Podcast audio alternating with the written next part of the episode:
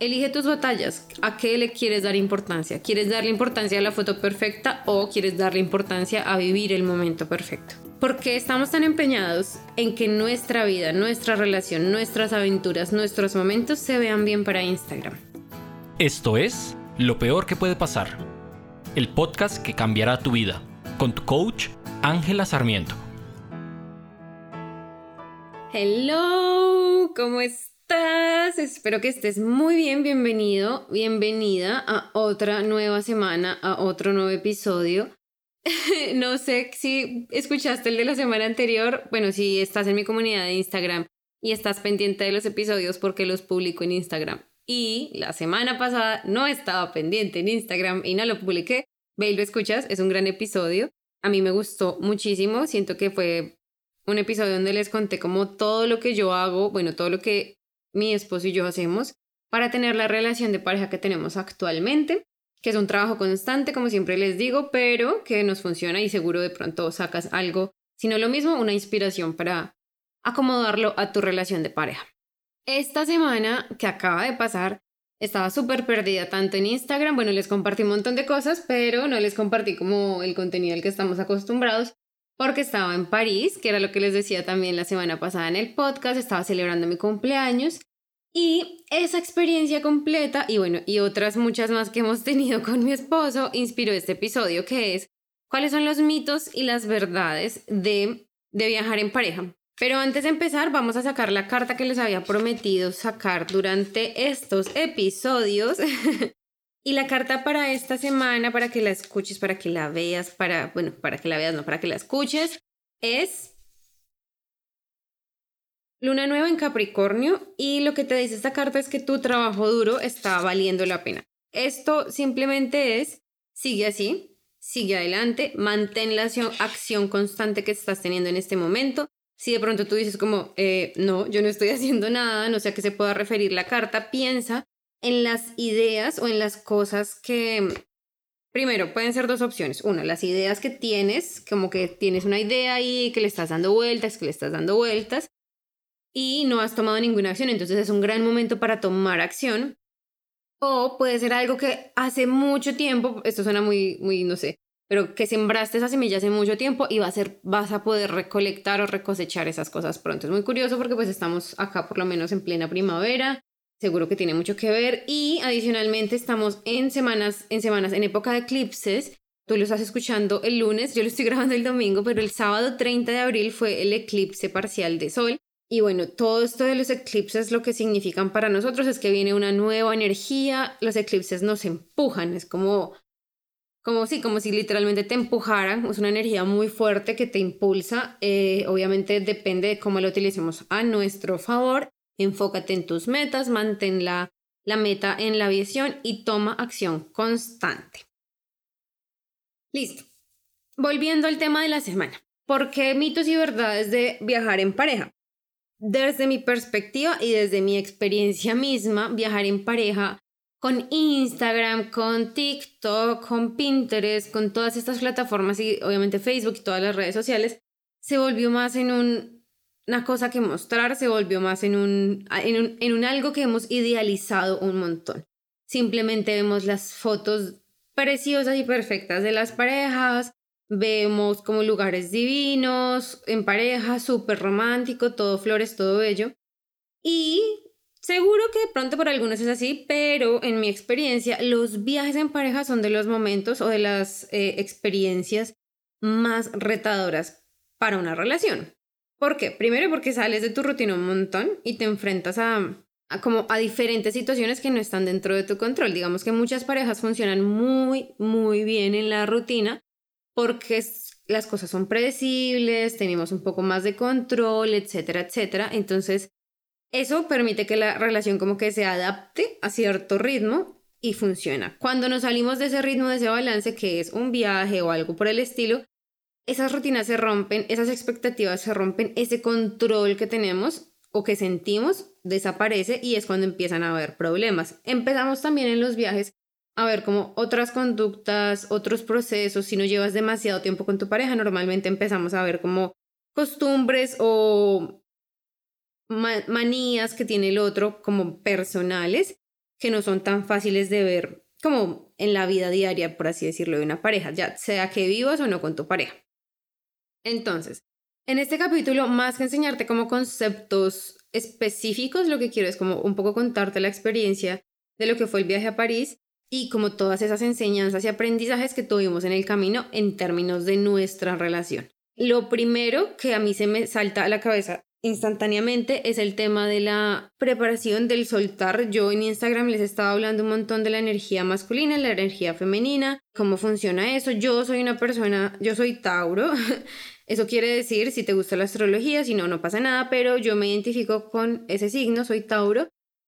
Y soy una persona que le gusta mucho tener el control, soy muy como aterrizada, como dirían por ahí. Y en ese tener el control es un choque porque mi esposo es Virgo, que es también un signo de tierra, que pasa casi que lo mismo, pero para él es peor. a mí al principio, no les voy a mentir, me costaba demasiado. Yo soy una persona que le gusta controlar cada detalle, que quiero estar encima de todo, quiero tener todo súper planeado, quiero saber todo el detalle. Así me identifico yo. Es bueno, yo he decidido que no, he decidido conscientemente que es algo que quiero bajar, que es algo con lo que me quiero relajar, que es algo que en general quiero soltar un poquito el control y afortunadamente mi esposo ha sido últimamente más virgo que nunca y ha tomado un montón el control. También porque yo, yo me permito ceder, me permito relajarme. Y yo siento que es algo que también en muchas relaciones las mujeres solemos tomar ese rol de yo dirijo, yo llevo, si yo no lo hago no pasa, eh, etcétera, etcétera. Si ese es tu caso, tanto que tu pareja sea así o como que tú eres así en la relación como mujer, hay que tener un poco de cuidado y es porque nosotras nos ponemos esa presión tan fuerte de que si yo no lo hago no pasa, si no lo hago, si no es como yo lo hago no queda bien, ese tipo de cosas que son cliché, pero que son cliché por alguna razón. Nos estamos negando a nosotras mismas la opción de fluir con nuestra feminidad.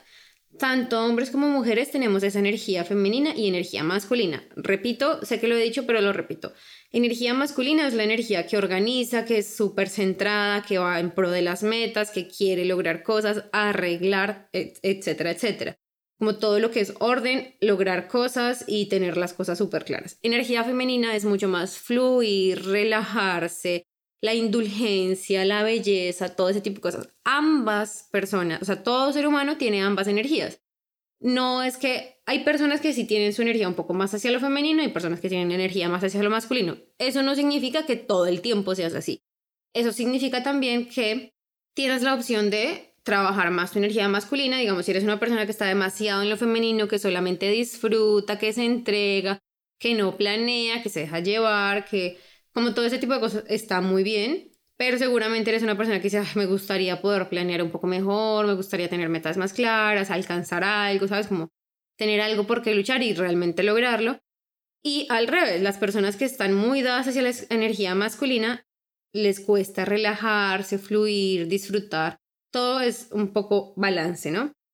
En mi caso o en nuestro caso, yo generalmente tengo una energía masculina muy, muy fuerte pero genuinamente estoy intentando haciendo todo lo posible para relajarme un poco y para como hacer tap en, en mi energía femenina porque me hace falta, o sea, yo genuinamente siento que me hace falta relajarme, que me hace falta disfrutar, que me hace falta respirar profundo y dejarme un poco llevar. Afortunadamente lo, lo he hablado un montón con Daniel, con mi esposo, y él está como súper energía masculina, yo planeo, la, la, la, la, la a que hoy con todo esto otra vez con este tema de esta energía y es que en este viaje yo quería planearlo, pero al mismo tiempo no quería hacer nada. Entonces estaba esa, dualidad.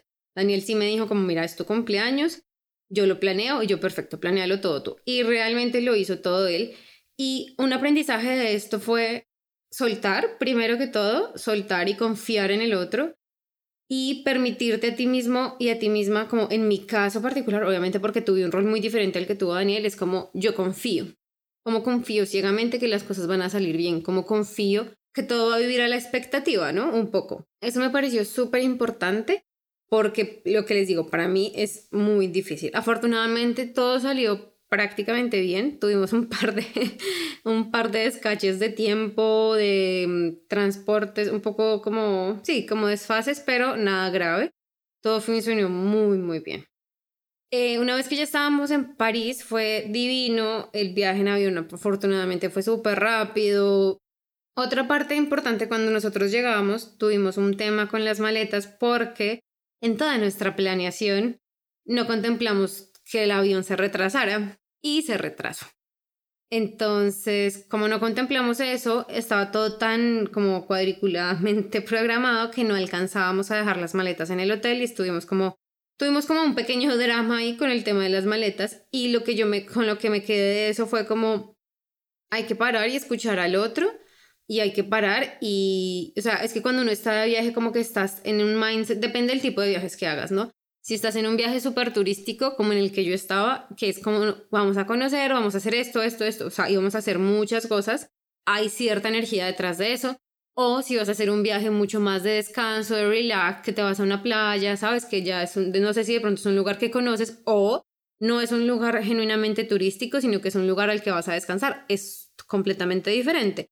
En mi caso y lo que te voy a contar durante este capítulo son cosas de viajes turísticos, que fue nuestra experiencia en este caso particular. Entonces, dentro del quiero conocer todo, al principio nos, o sea, nos imaginan las vueltas que dimos, nos, básicamente nos cansamos a nosotros mismos por tercos y por tercos ambos, porque estábamos tan, como tan cerrados en queremos disfrutar esto, queremos disfrutarlo, queremos disfrutarlo, queremos disfrutarlo, que terminamos por no disfrutarlo. Terminamos dando unas vueltas horribles, terminamos como súper encartados con las maletas, pero al final lo que yo digo es, men, a veces Eh, lo que yo digo es, a veces hay que parar y contemplar realmente las opciones que tenemos a la mano.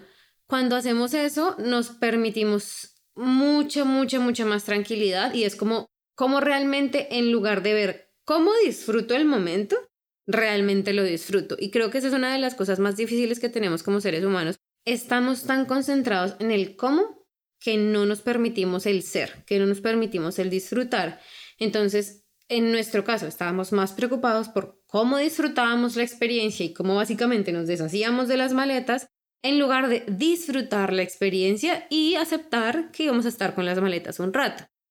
Eso hubiera hecho un cambio radical. Digamos que aquí importante es las culpas, ¿no? Cuando tenemos o se presentan problemas o inconvenientes o cosas así, es muy fácil echarle la culpa al otro, es muy fácil empezar a buscar culpables, es muy, muy fácil. Pero cuando te das cuenta que ambos, ambas personas de la relación están en el mismo viaje y tienen realmente el mismo nivel de responsabilidad y de capacidad de solucionar, de proponer y etcétera, es cuando te das cuenta que son un equipo.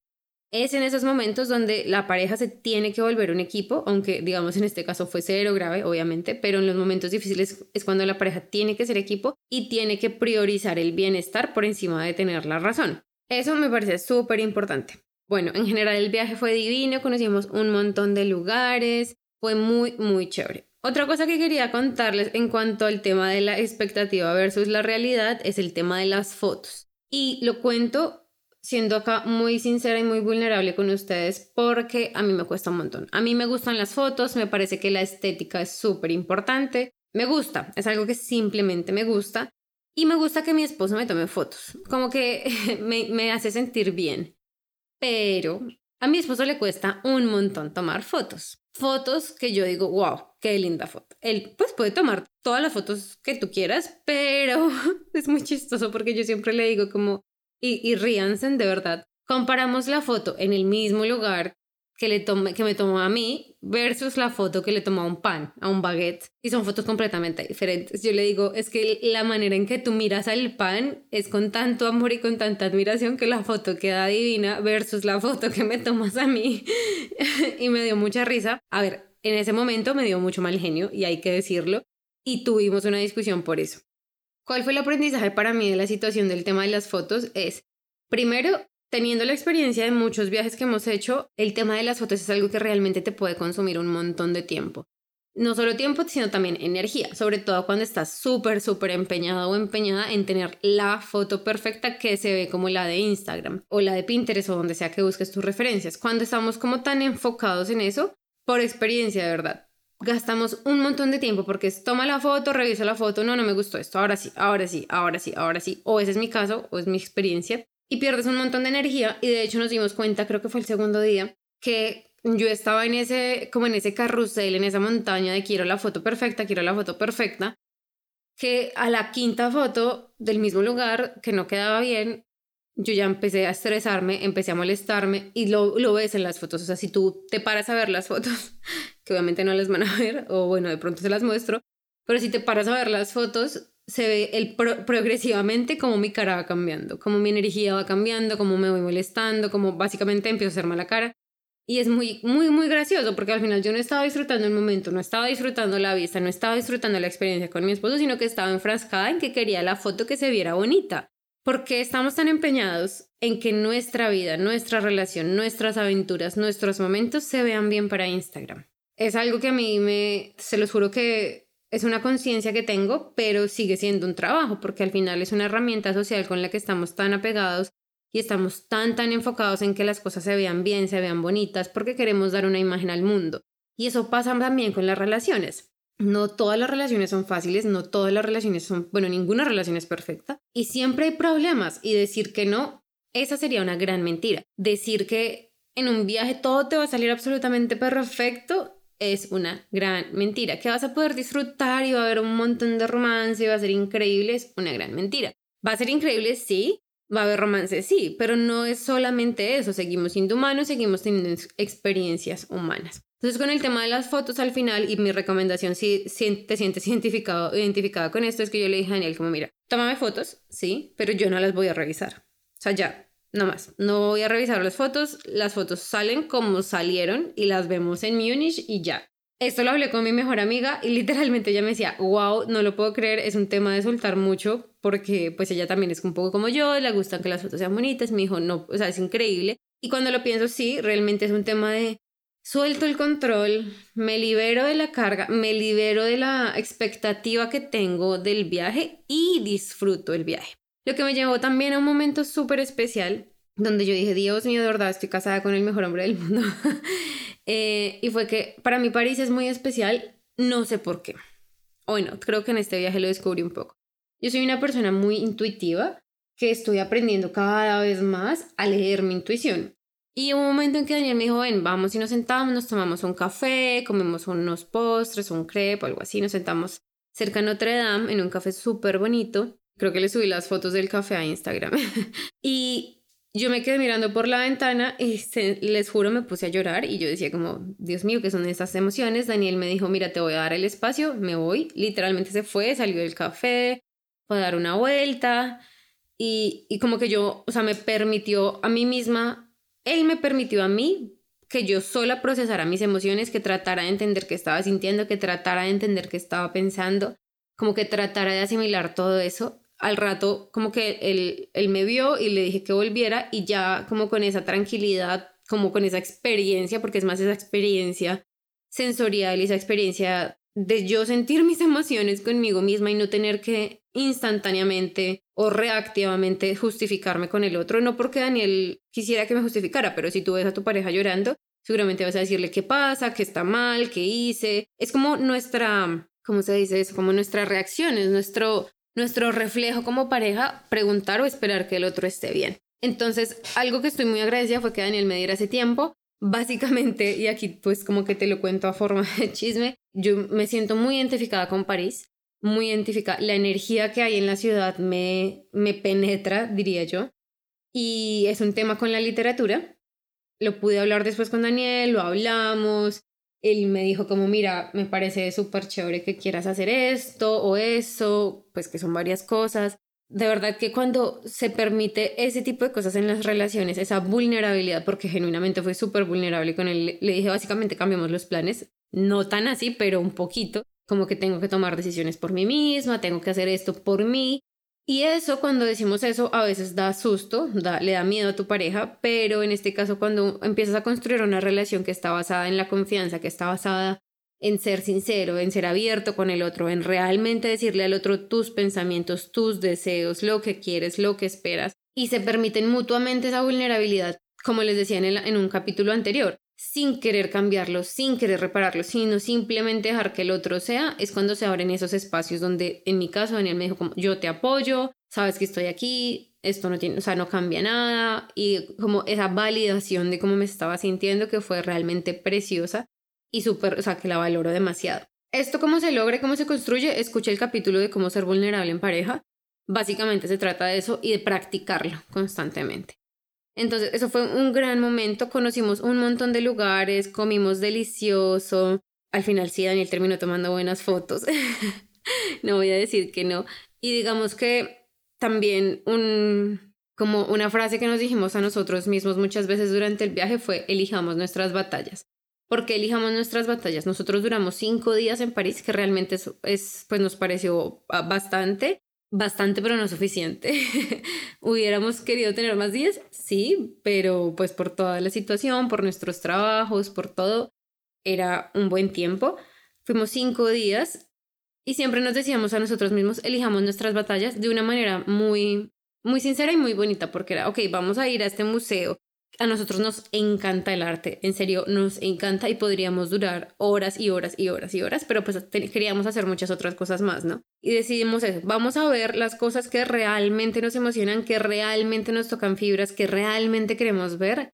Y lo que no podamos ver, por más bello y precioso que sea y por más ganas que tengamos de verlo, lo vamos a dejar para una próxima ocasión. Y creo que esa fue una de las decisiones más importantes que tomamos en, el, en todo el viaje porque eso nos permitió, primero, disfrutar un montón de la experiencia. Fue como, ok, estamos aquí, vamos a disfrutar este y estas cosas que elegimos conscientemente y el resto vamos a soltarlo y vamos a dejarlo ir porque pues no, o sea, tenemos que ser realistas con nuestro tiempo y con nuestra capacidad física porque también era un tema de, de que tanto tiempo podíamos estar andando. Y esto siento que aplica también mucho para, la, para las relaciones, como para tu relación de pareja como tal, y es, elige tus batallas, ¿a qué le quieres dar importancia? ¿Quieres darle importancia a la foto perfecta o quieres darle importancia a vivir el momento perfecto? ¿Quieres darle importancia a saber todo de una persona en la primera cita, todo lo que necesitas saber, o vas a darle la prioridad a conocer a la persona en la primera cita? Esto es súper importante porque muchas veces de verdad, por eso les digo, vivimos con la expectativa. Cuando tú vas a un museo como el Louvre, tienes la expectativa de conocer la Mona Lisa, de ver como un montón de cosas y la expectativa es tan grande que al final la realidad no, tú sientes que la realidad no te pega porque tu expectativa es demasiado alta, es un poco irrealista.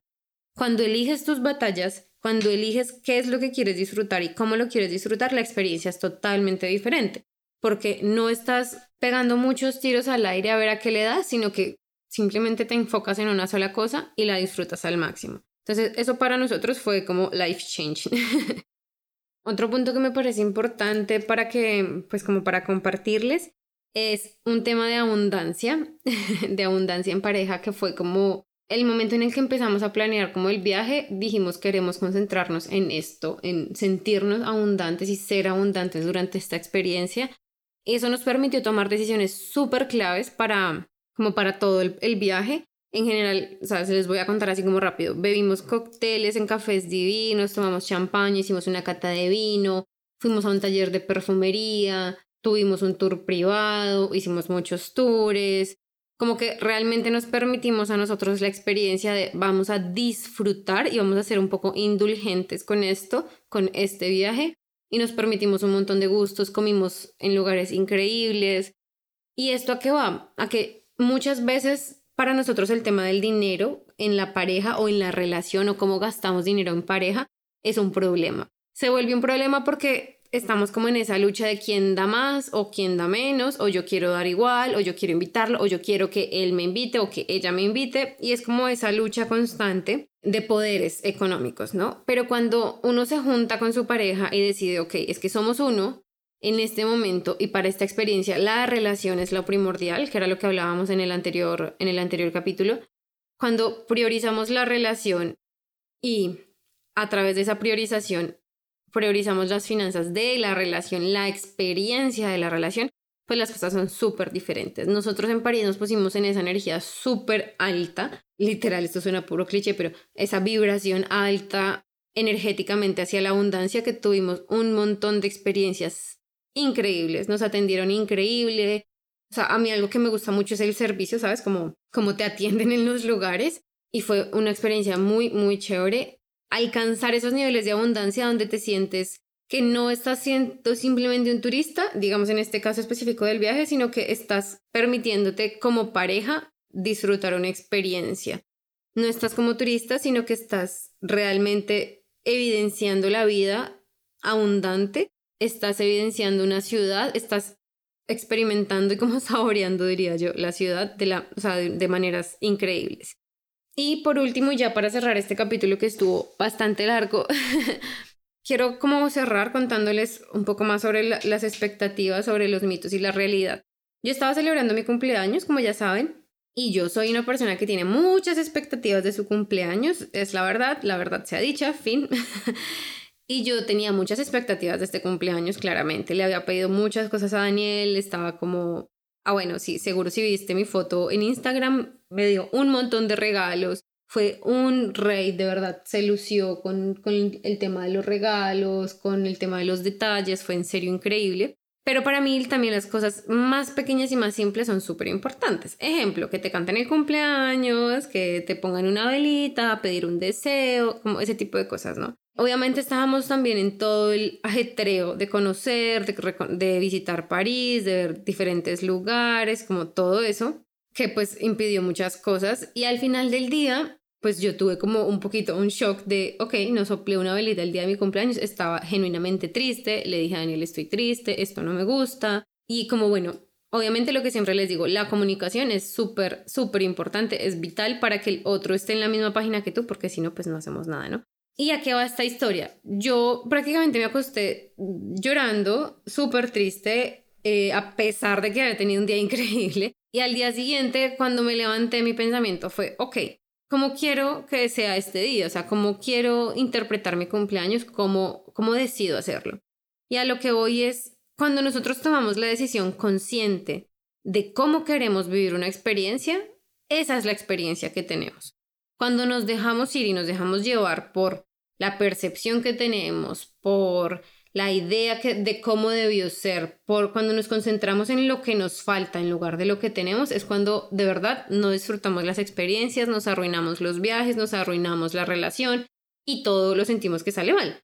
Entonces, el día siguiente, después de que yo ya me había sentido súper triste, yo le dije a Daniel como, mira, vamos a hacer lo siguiente, yo quiero de verdad que esta experiencia siga siendo lo increíble que ha sido porque tuve un cumpleaños increíble y no voy a decir que no.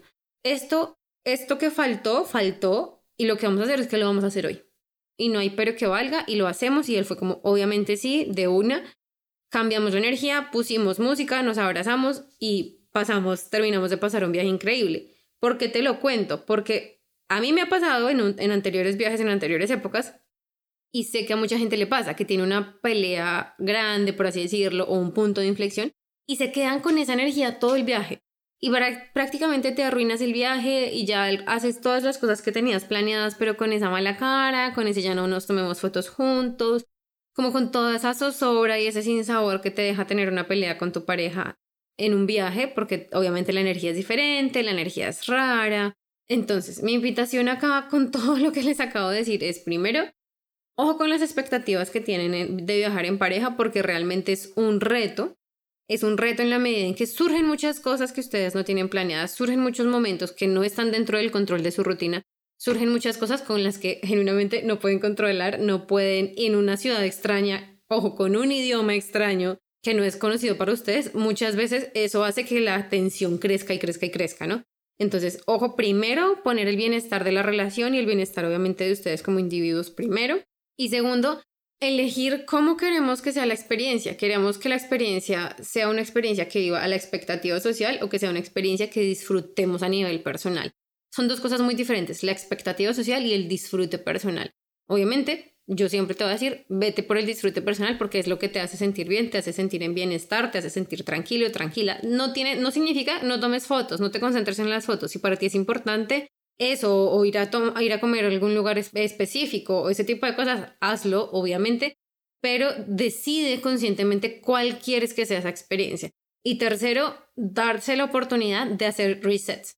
De cuando hay un momento tenso, cuando hay un momento difícil, que siempre hay, que siempre pasa, es hacerse la pregunta interna, con que uno de los dos la haga es suficiente. No necesitas que la otra persona lo haga, no necesitan sentarse ambos, si lo hacen maravilloso, pero si no, no necesitan ambos sentarse a tomar esa decisión. Esa decisión yo la tomé yo sola. Yo le dije a Daniel, mira, yo decido que ya esto pasó listo, pero vamos a seguir el viaje de una manera increíble, vamos a poner música, vamos a, vamos a hacer esto. Y le dije exactamente lo que yo quería, o sea, yo era como que estaba en un papel de, yo me siento mal, esto es lo que quiero o lo que necesito de ti en este momento para que las cosas fluyan energéticamente. Entonces literalmente le pedí como, mira, arregla la cama, sírveme un té, pon música, arréglate y nos vamos. Y fue eso, la energía cambió totalmente, nos permitimos a nosotros mismos literalmente pasar la página, sentirnos mejor, disfrutar la relación y disfrutar y terminar de disfrutar el viaje. De verdad que fue una putería. fue increíble, perdón si no, si no te gusta la palabra, pero fue un viaje increíble, la pasamos delicioso, comimos mejor aún y es muy gracioso porque las fotos después de que tuvimos como esa mini pelea fueron aún más bonitas, nos tomamos un par de fotos juntos divinas y la experiencia en general en conjunto fue perfecta. Entonces, si vas a viajar en pareja, decide conscientemente qué tipo de experiencia quieres tener. Está preparado y preparada para que las cosas salgan mal, no porque seas pesimista, sino porque, ok, va a salir algo mal y vamos a superarlo y vamos a poder sobrellevarlo y podemos seguir amándonos y estar emocionados a pesar de que las cosas no salgan como las habíamos planeado. Sé que este fue un capítulo un poquito raro, un poquito como con muchas historias, pero espero que te guste, espero que lo hayas disfrutado. Me encanta compartirte un poquito más de, de mí, de mi vida, de mis historias eh, acá en el podcast y que también esas experiencias te des cuenta que por más de que yo hago todo el trabajo, por más de que a esto me dedico, hay trabajo que hacer. Y es un trabajo que es constante y es un trabajo que es muy intencional y que es muy, muy consciente. Te quiero, espero que esto te sirva. Recuerda visitarme en Instagram. Si te perdiste las fotos, vete a Instagram, que hay un highlight que se llama París. Mi Instagram es arroba de. T-H-E-A-B larga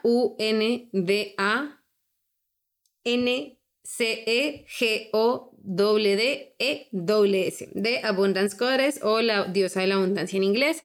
O me encuentras también en angelasarmiento.com. Ahí también puedes encontrar el link para Instagram. Sí, se parece un poco confuso todo el tema de del nombre en inglés y nos vemos y estamos hablando y estamos conectando. Te mando un abrazo muy muy fuerte.